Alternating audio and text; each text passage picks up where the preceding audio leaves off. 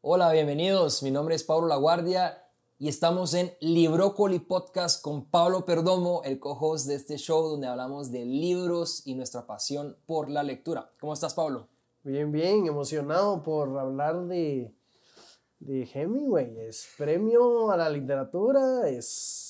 Sí, premio Nobel de la literatura, autor americano, tipazo, como dice Pablo. Tipazo, tipazo por su trayectoria, ¿no? Totalmente. Hemingway es un autor eh, pues muy especial, aparte de haber ganado el Premio Nobel de Literatura, pues es una persona que estuvo presente en tres grandes momentos de la historia y estos tres grandes momentos tuvieron influencia directa en todas sus obras, siendo el primer momento la Primera Guerra Mundial, ¿sí? que tuvo influencia directa sobre este libro en específico que les presentamos hoy, que se llama Adiós a las armas. ¿sí?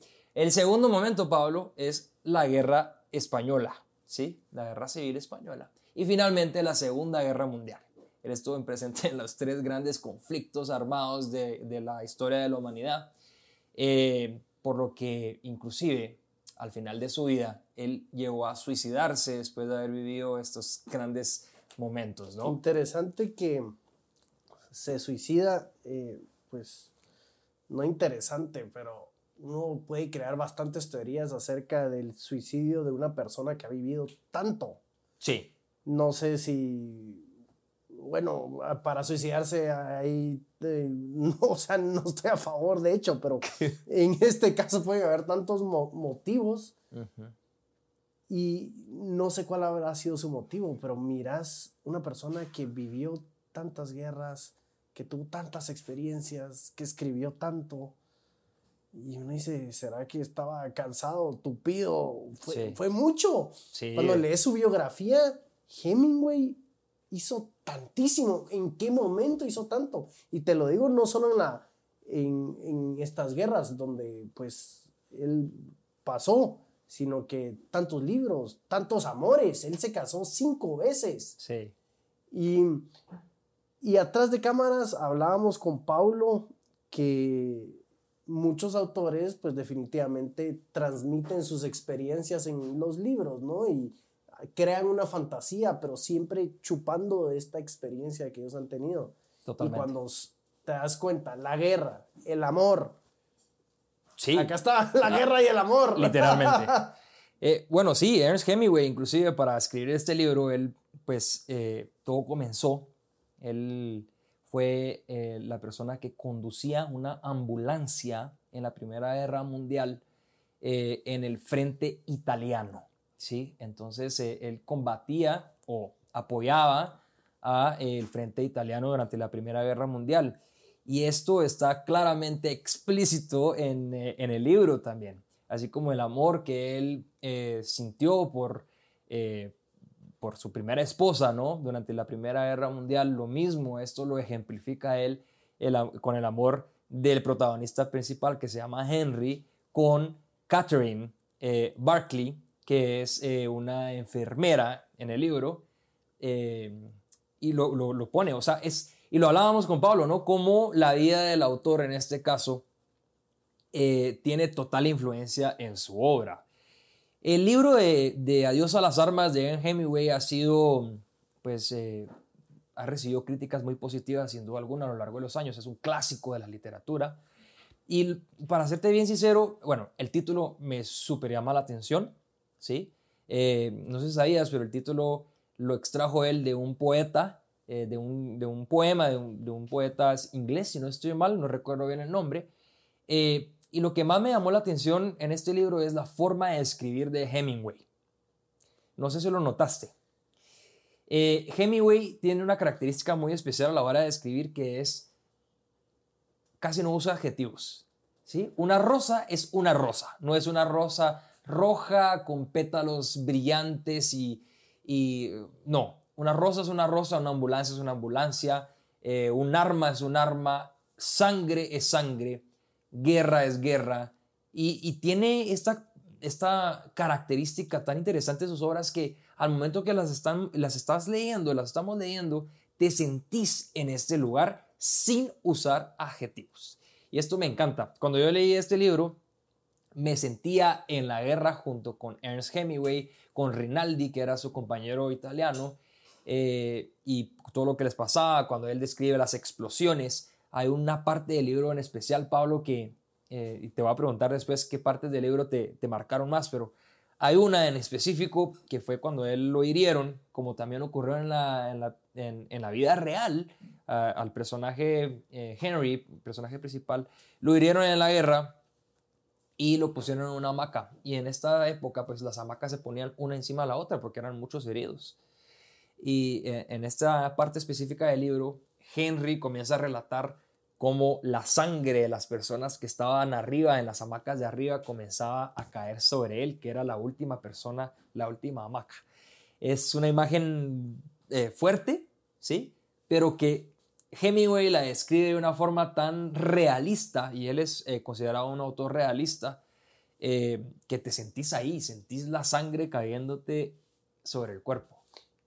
Es lo, lo bonito, creo yo, de las novelas históricas que te, transportan, eh, que claro, siempre hay un cuento, una historia en, el epicentro que es como el hilo conductor y va adornando o va pintando con cosas históricas, con eventos, con, con hechos que pasan y, yo creo que Hemingway sí nos, nos transporta a la guerra. Sí cuando habla de la vida en las trincheras, cuando habla de la vida de un soldado, pues...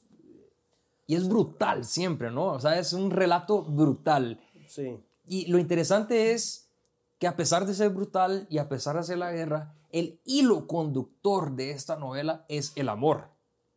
Sí, un amor bastante, no, sé si es como se escribía en el momento, lo más seguro es bien cursi, ¿no?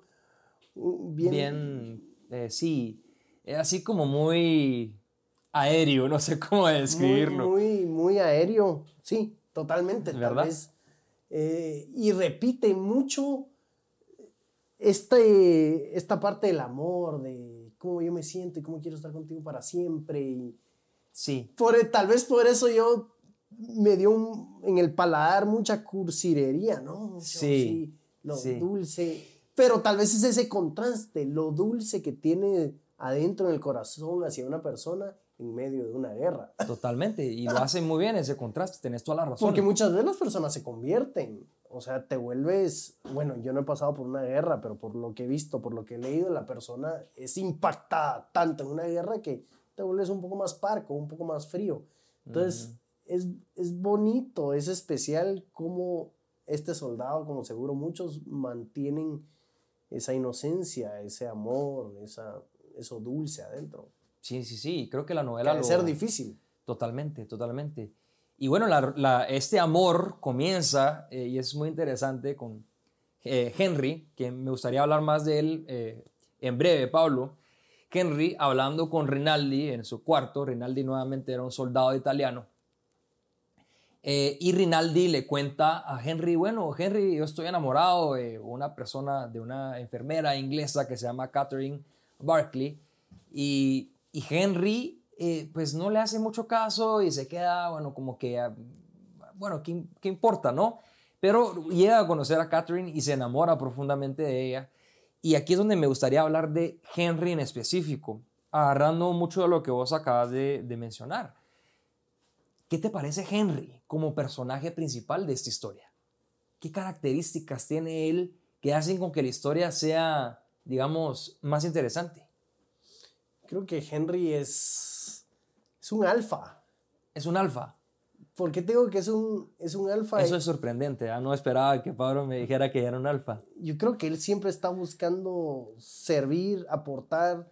Eh, es una persona que se quiere sentir útil, siento yo porque te digo esto, lo operan, ¿no? Lo operan dentro de la historia, no me recuerdo si es un problema en la rodilla, pero él explica cómo se siente con esta impotencia de no poderse mover, eh, cómo él tiene esta sed de seguir sirviendo, seguir ayudando, seguir liderando.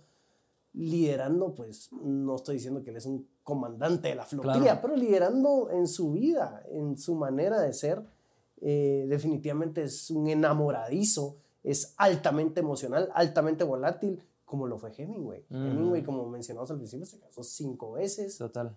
Eh, es Hemingway era una persona muy estrictamente disciplinada que podía compartamentalizar muy bien las cosas. En la biografía de Hemingway se habla como él le fascinaba hablar de deportes y no de trabajo. Como le fascinaba hablar de deporte y no de, la, no de literatura. Mm. Porque eso me hace pensar que él tiene su momento para todo, ¿no? Sí. Y Henry no es que sea Hemingway, pero hay un alto reflejo de.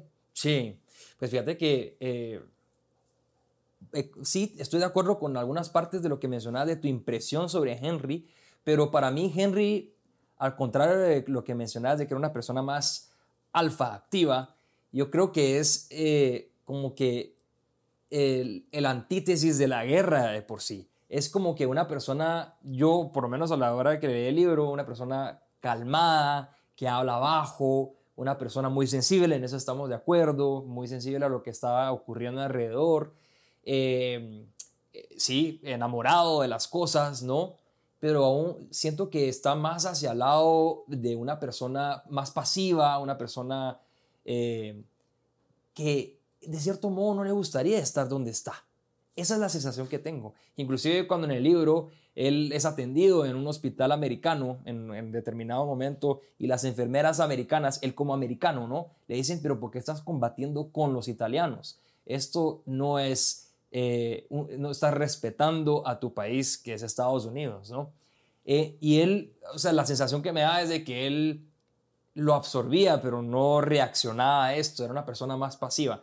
Y desde mi punto de vista en el libro, esto es fundamental porque hace con que la guerra se transforme en algo más sombrío, en algo que le pesa a Henry llevar. Y ahí es donde aparece la figura de Catherine, regresando al inicio, que es como si fuera esta luz que él tanto busca para que estas sombras, esta parte oscura de la guerra, deje de existir. Sí, el, el alfa, como te lo describí al principio, no, pues el alfa tiene muchas características. Sin embargo, yo, veo que Henry es alfa en el, no sé si en, el, en los drivers que tiene, él, no, él no se rinde, ¿no? es, o sea, en la guerra, pues hay muchos que se rinden, pero estar en una guerra requiere, requiere demasiada energía, convicción. Incluso él, él, él lo habla, ¿no? Como están estás con los que combates, que es el otro bando, pero también combates internamente porque hay personas que no quieren ir. Hay tanto pasando adentro. Eh, yo creo que eso es más de lo que me lleva a la novela. Sí, la historia de amor pues es, es interesante, un poco cursi eh, para mí, pero es este transporte en el tiempo. Eh, lo que tú mencionas de la, de la maca impacta, es, es, es fuerte.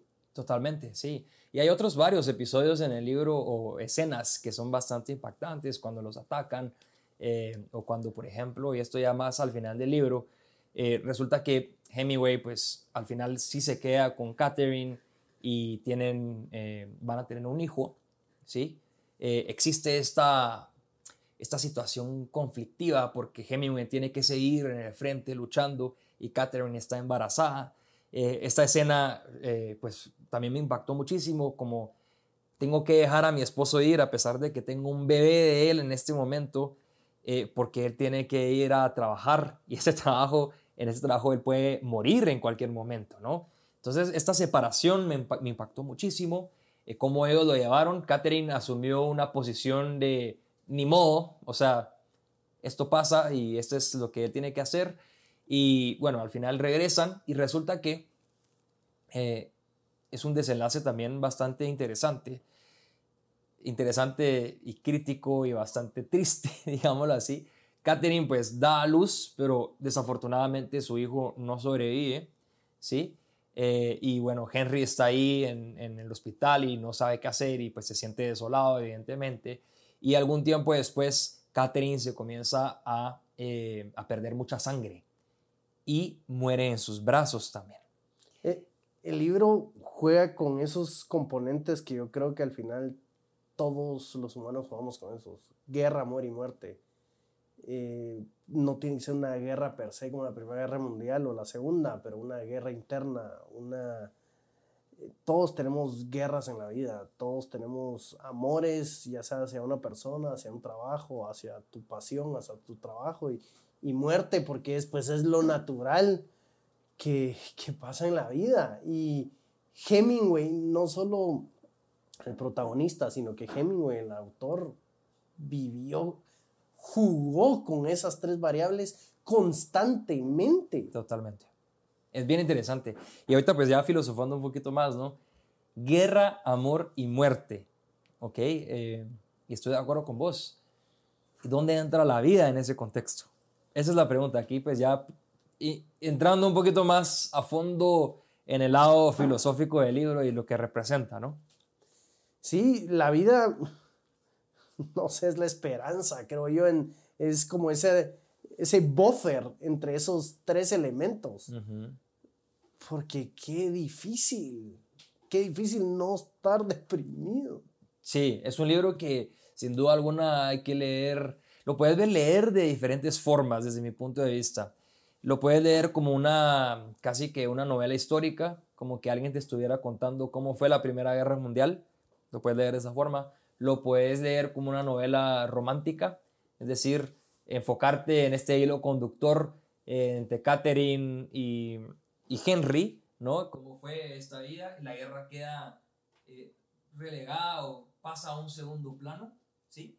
Y la puedes leer también como el conjunto que es efectivamente, ¿no? Eh, creo que Hemingway está permeado en absolutamente cada una de las palabras que están colocadas en este libro.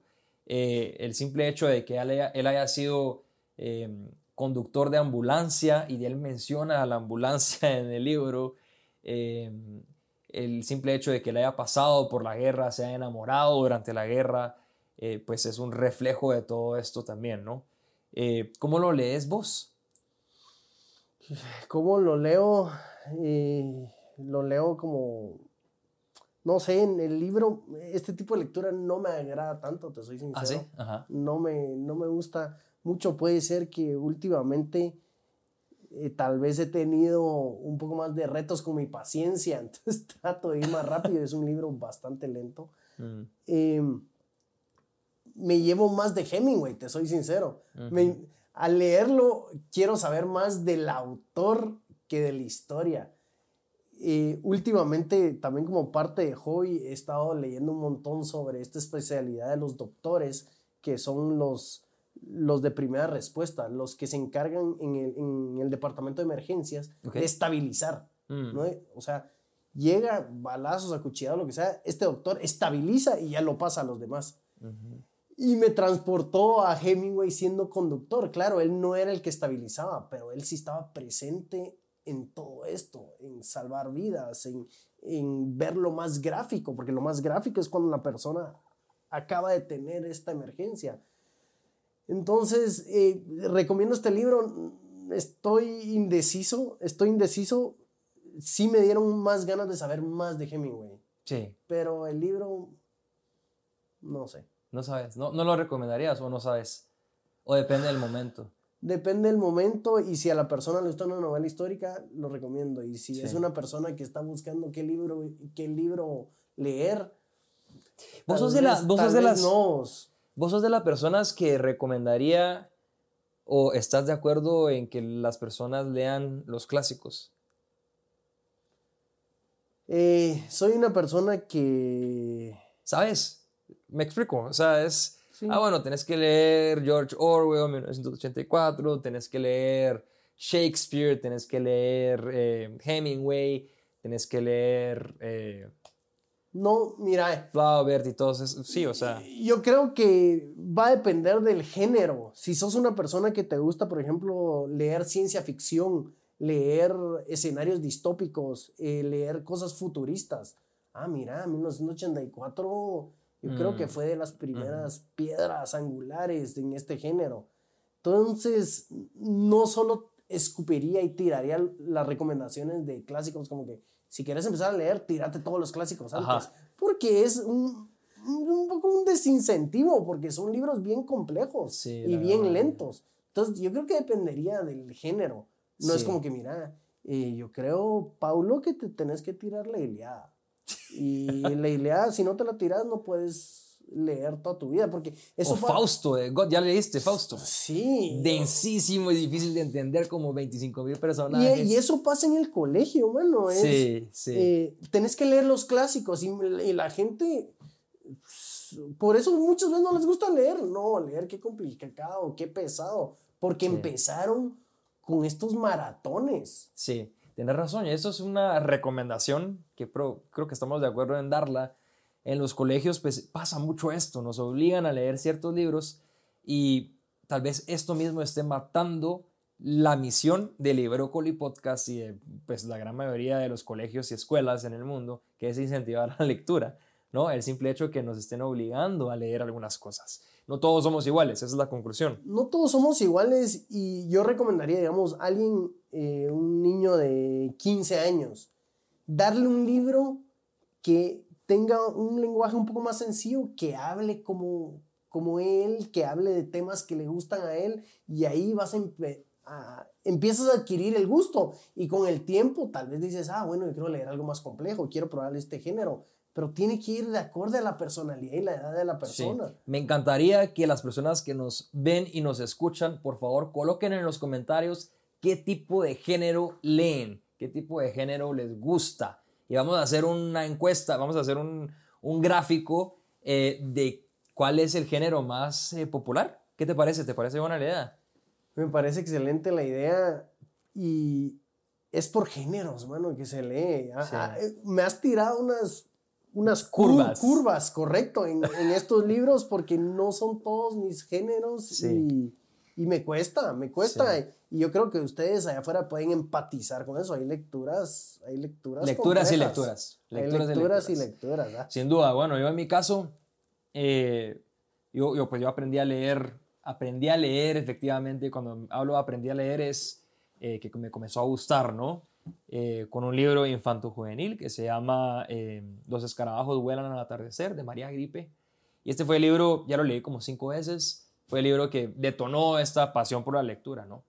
Y en este caso específico de Adiós a las armas, eh, yo creo que lo debemos de leer no o sea, sí lo recomiendo, sin duda alguna, pero no lo recomiendo simplemente por ser una obra prima de la literatura o por ser una obra prima del realismo o por ser Ernst Hemingway, que fue también el autor de eh, El viejo y el mar, que es el libro tal vez más conocido que él tiene, sino porque el libro nos explica cómo fue la Primera Guerra Mundial.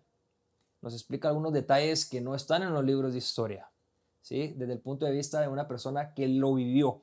Y yo creo que para entender mejor por qué somos como somos, tenemos que entender estos grandes conflictos o estos grandes momentos de la humanidad y cómo estas cosas se vienen repitiendo en menor o mayor grado en la actualidad, ¿no? Tenemos ahí el conflicto de Ucrania, tenemos, eh, ayer justamente estaba viendo una película eh, de, con Mor- Morgan Freeman que se llama, eh, es- es- se olvida el nombre, pero hablaba justamente del conflicto entre Rusia y Estados Unidos y cómo Ucrania ya en aquel momento era un contexto complicado, ¿sí? Entonces, eh, sí lo recomiendo, pero como una lectura para entender el pasado y la historia de la Primera Guerra Mundial en específico. ¿Algo más que querrás agregar, Pablo?